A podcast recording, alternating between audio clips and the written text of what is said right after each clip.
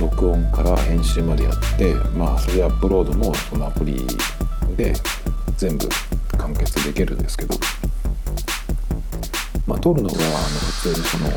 iPhone の、えー、まあ録音録音アプリというかなんだっけボイスメモみたいなやつで撮ってでそれをあの Mac に、えー、と入れてで、まあ、 GarageBand で音楽つけたりとかして編集したのをまたあの AirDrop で iPhone に入れ直してでまあアンカーからアップロードするっていう、まあ、手順でやってるんですけどでその、えーと、アンカーでやってるんですがもしその今ね、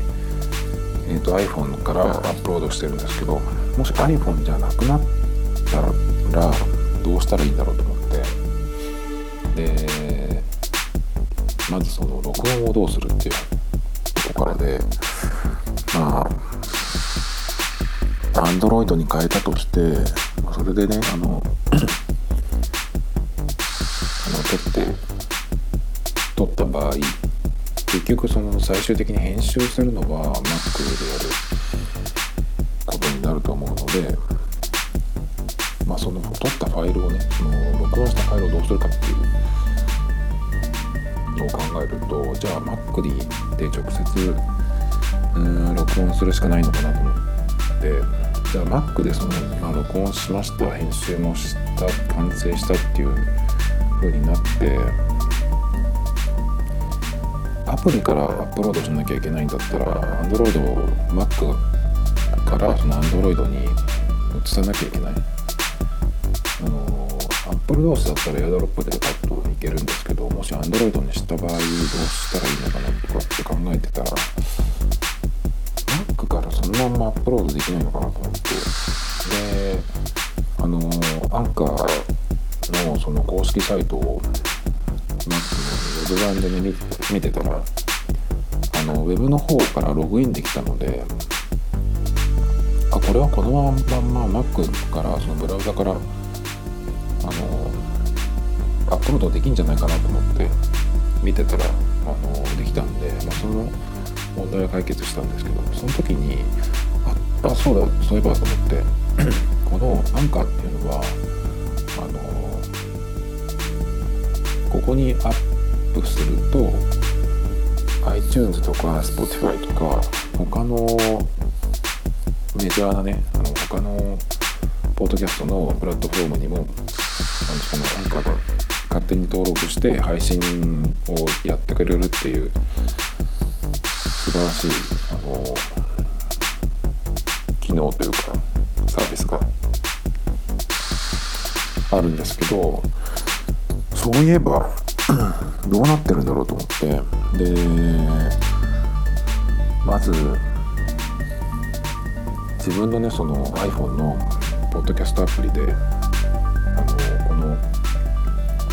ミトタイムズポッドキャスト」っていうふうに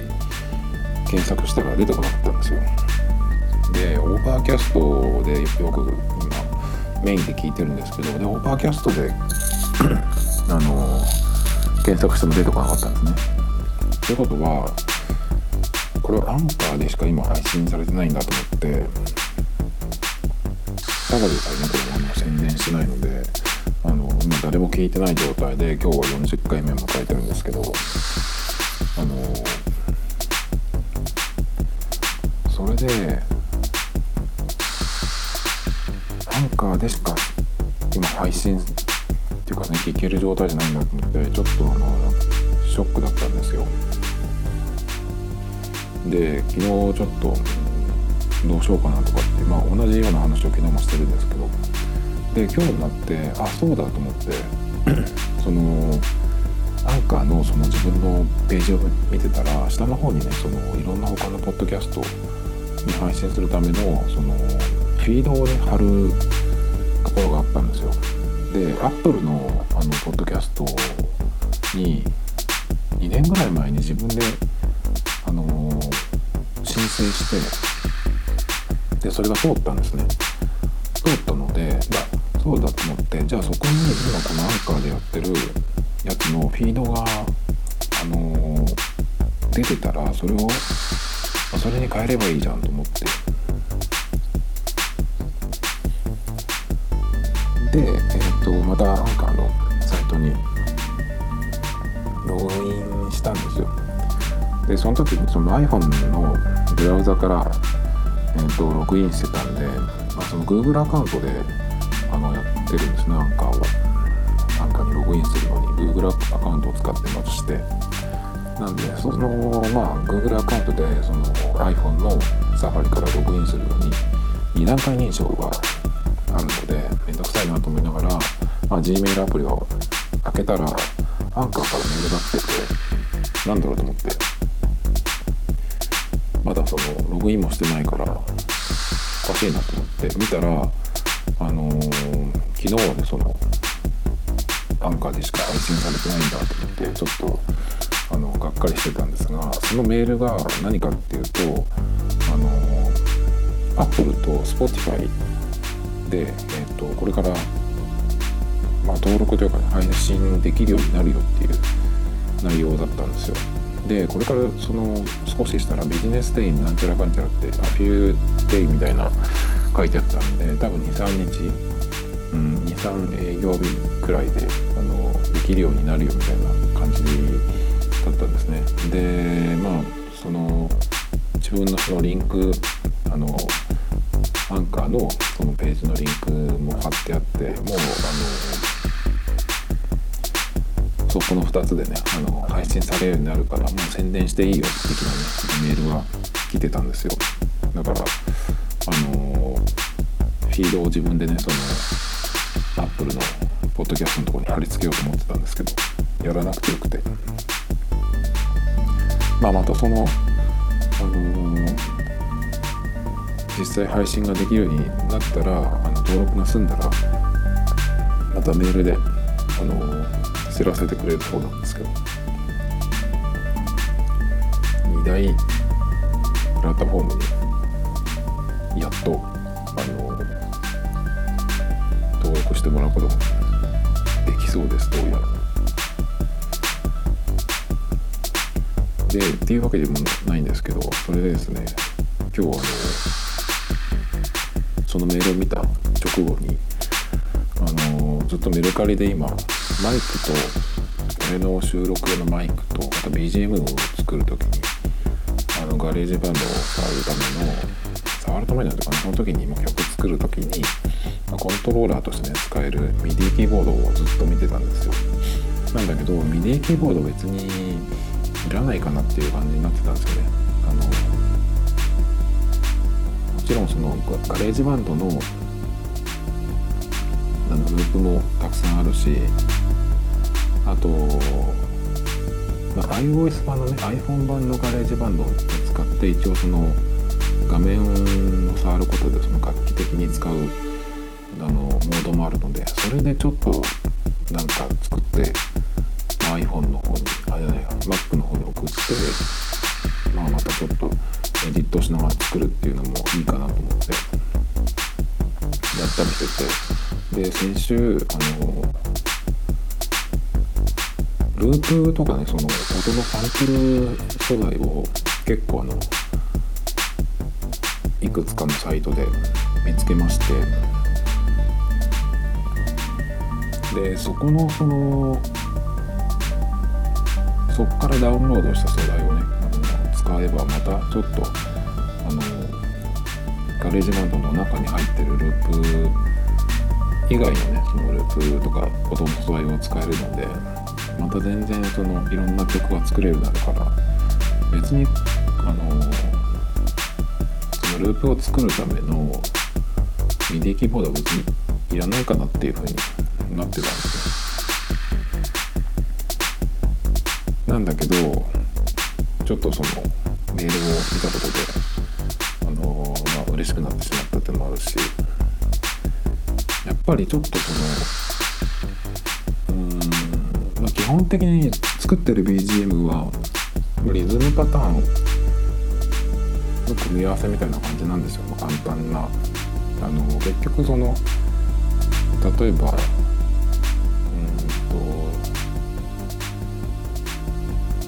しどのくらいだろう1曲がまあ2分もないと思うんですけど短く作って結局その BGM で使うっていうことはずっとこのループさせるんですね。なのでまあ最初にその戻った時にあのうまくつながるように作ってるつもりなんですけど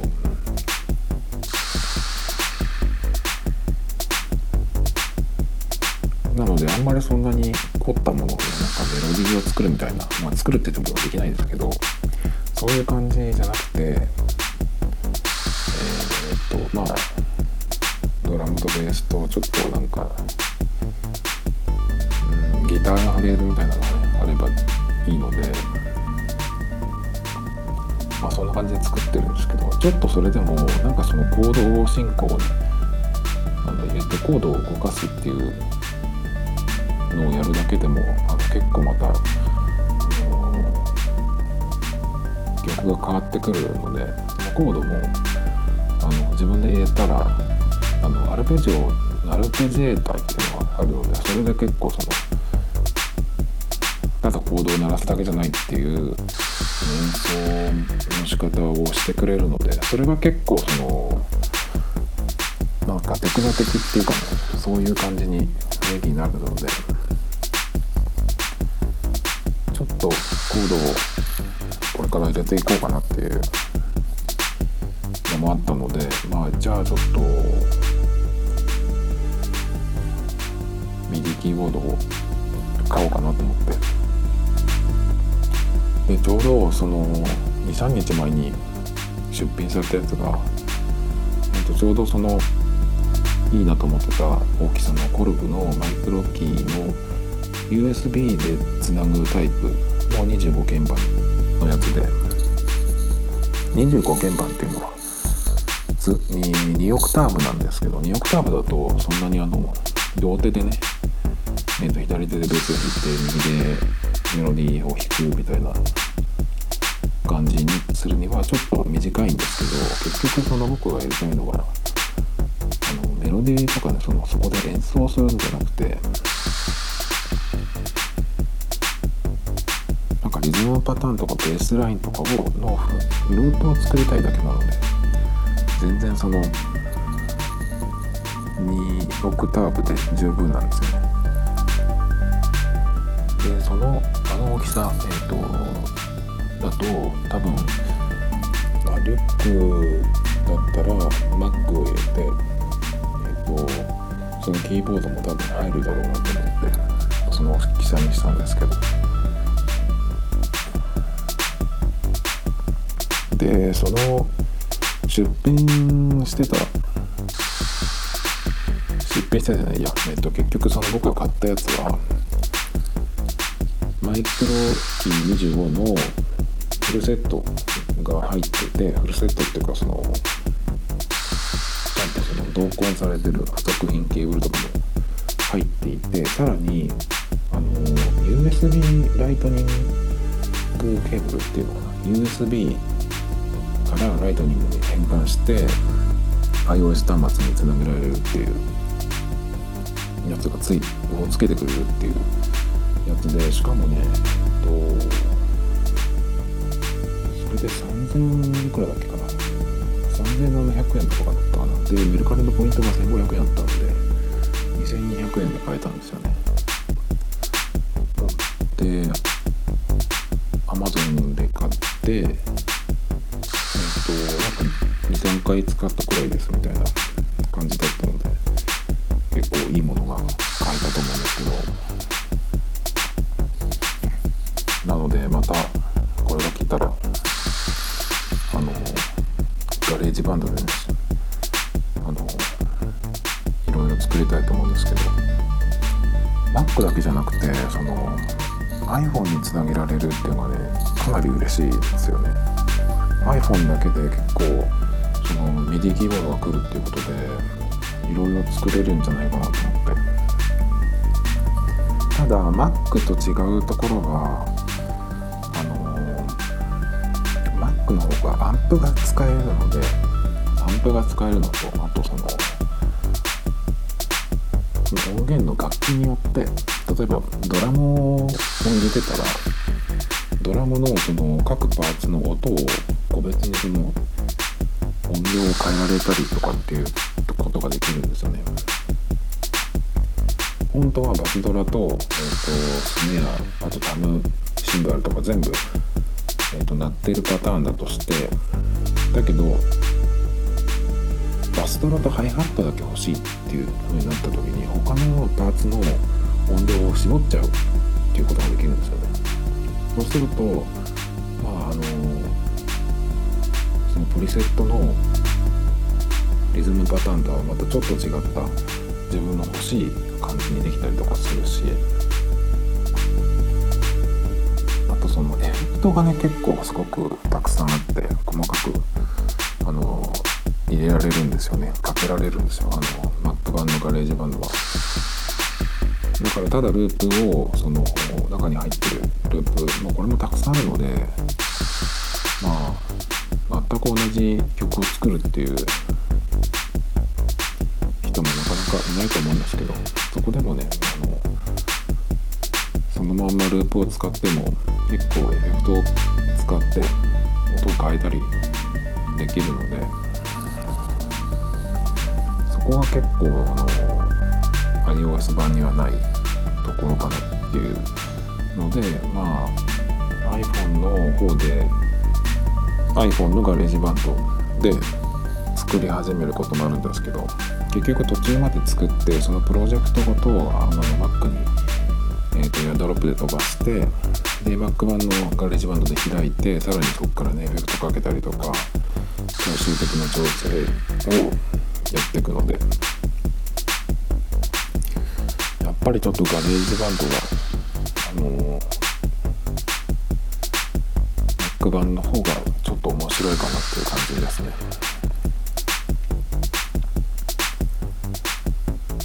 もしかしマイクが来なくてね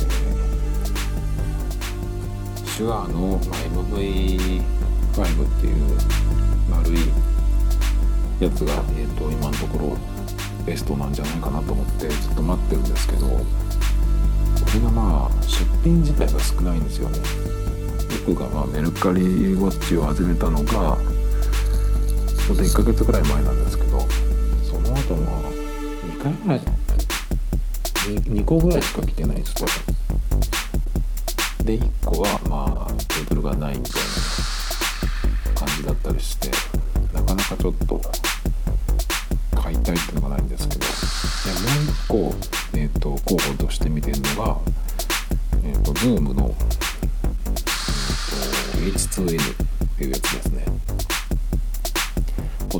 イクのマイクとしては性能がいいというか音質が良さそうで結構フィールドレコーディングできるっていう立体的に撮れるあのセッティングもできるマイクなのでもしこっちが来たらこっちを買おうかなと思ってるんですけどなんせこれはあの発売されたのが結構前で10年とか11年ぐらいなんですよね。でこのメルカリで見始めてから出てきた、出品されてたやつであったやつがあの発売当初から使ってきたやつでみたいなえっと思って発売いつだって調べたらまあ2010年とか11年。このマイクに興味持ったのは今回そのこれ用のねえっ、とマイクが欲しいっていう風になる前にもうちょっと気になって調べたことがあったのでその時に確か結構そのロングセラーな商品だっていうのが見た気がしたのでなかなかそのメルカリとかに出てくるやつが古いのもありそうなんですよね。Amazon でこのウィンドジャマーとかもついたアクセサリーキットとのセットのやつで、まあ、1万6000か7000ぐらいで出てるんですよね。なのでまあそれを買おうかなとか思ったんですけどまあちょっと根気よくメルカリで見てます。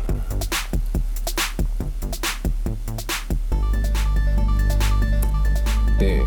あと話は変わるんですけどいつもあのツイッターで GHQMac のシャーロットさんっていう、えーと、方があの早朝にねアップル系のニュースをあの英語のニュースを見てあのいいものがあるとツイートしてくれるっていう大変嬉しいことをしてくれてるシャーロットさんのツイートでですね。今日昨日かな？えっ、ー、とおっと思ったやつがあったんですけど、まあ、今年の秋に iPad が発表をおそらくされそうなんですがでもあの早くも来年前半に iPad は 3D 用のカメラが搭載されるというリフック情報が繰り返し出てきてるっていう、えーと、情報が今日ツイートされてましてなのでまあシャーロットさん曰く買い替えはね来年まで待った方がいいかもしれませんよっていう風にあったんですけどこれはどうなんだろうって感じですごい気になるんですけど結局今年は iPad Pro を確実に買わなきゃいけないのであのー、3D 用のカメラっていうのはどういうことなんだろうと思って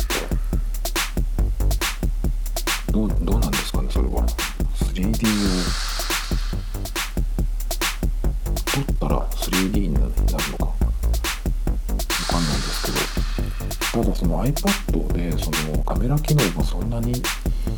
今まで追加されてこなかったんで正直その iPad のカメラでなんか撮るっていうのはそうそうないし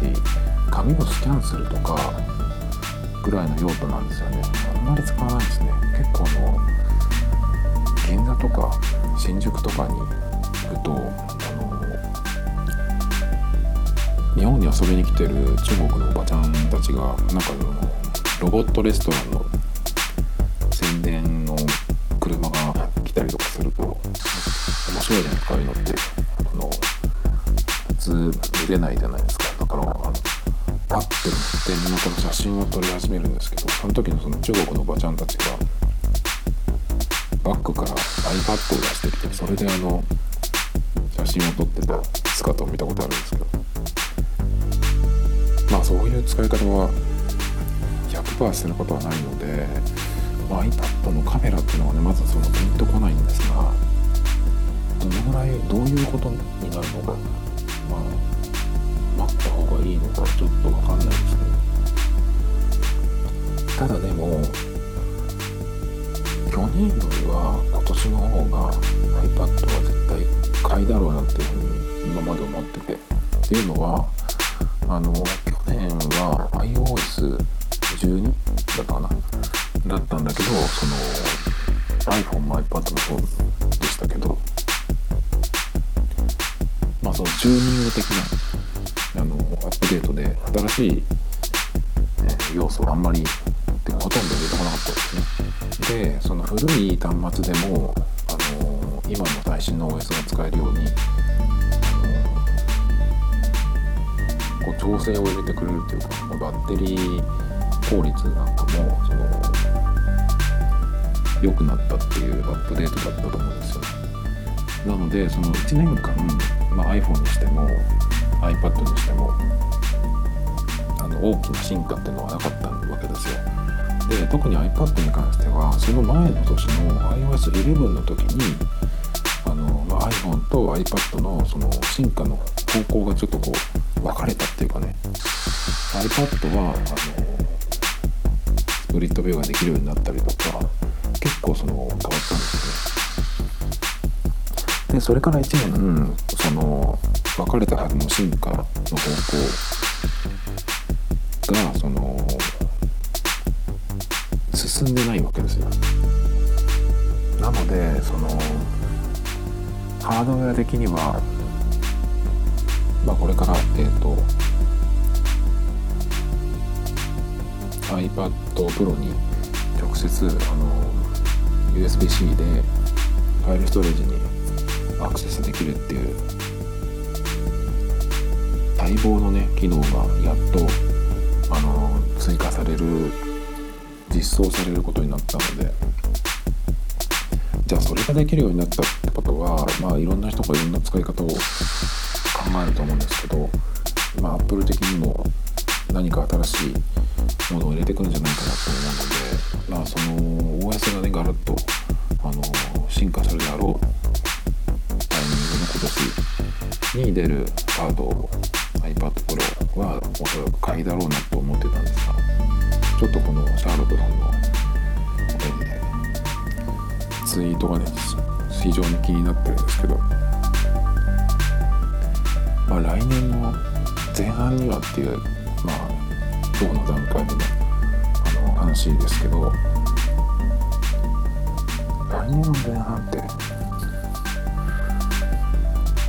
でもあれですよね 10, 10年くらい前10年もいかないけど前は iPad が出る時っていうのは確か3月とかだったんですよね春だったんですよでそれがどっかからずれて、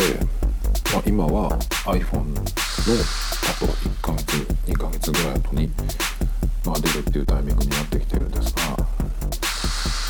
もしそこで出るとして来年の前半に 3D 用のカメラが搭載された iPad が出るっていうのはもしかしたらこれはでも iPad Pro じゃない方にがえっ、ー、と春にアップデートされるのかなってともちょっと思ったんですけどでもそれがえっ、ー、とプロじゃない方の iPad に作ってるのはちょっと考えにくいのでかんないですけどねどうなるのか。まあでもとりあえず今年のやつを見てもうこれは欲しいと思ったら絶対買いますけどね。まあそれでまあ年明けて春にねその 3D のカメラがついた iPad が出た。らまあそれは別にあの、まあ、様子を見てもいいかなと思ってますね。とにかくあの iPad Pro はこれからのメイン端末に僕のメイン端末になるので間違いなく。えっ、ー、と先月の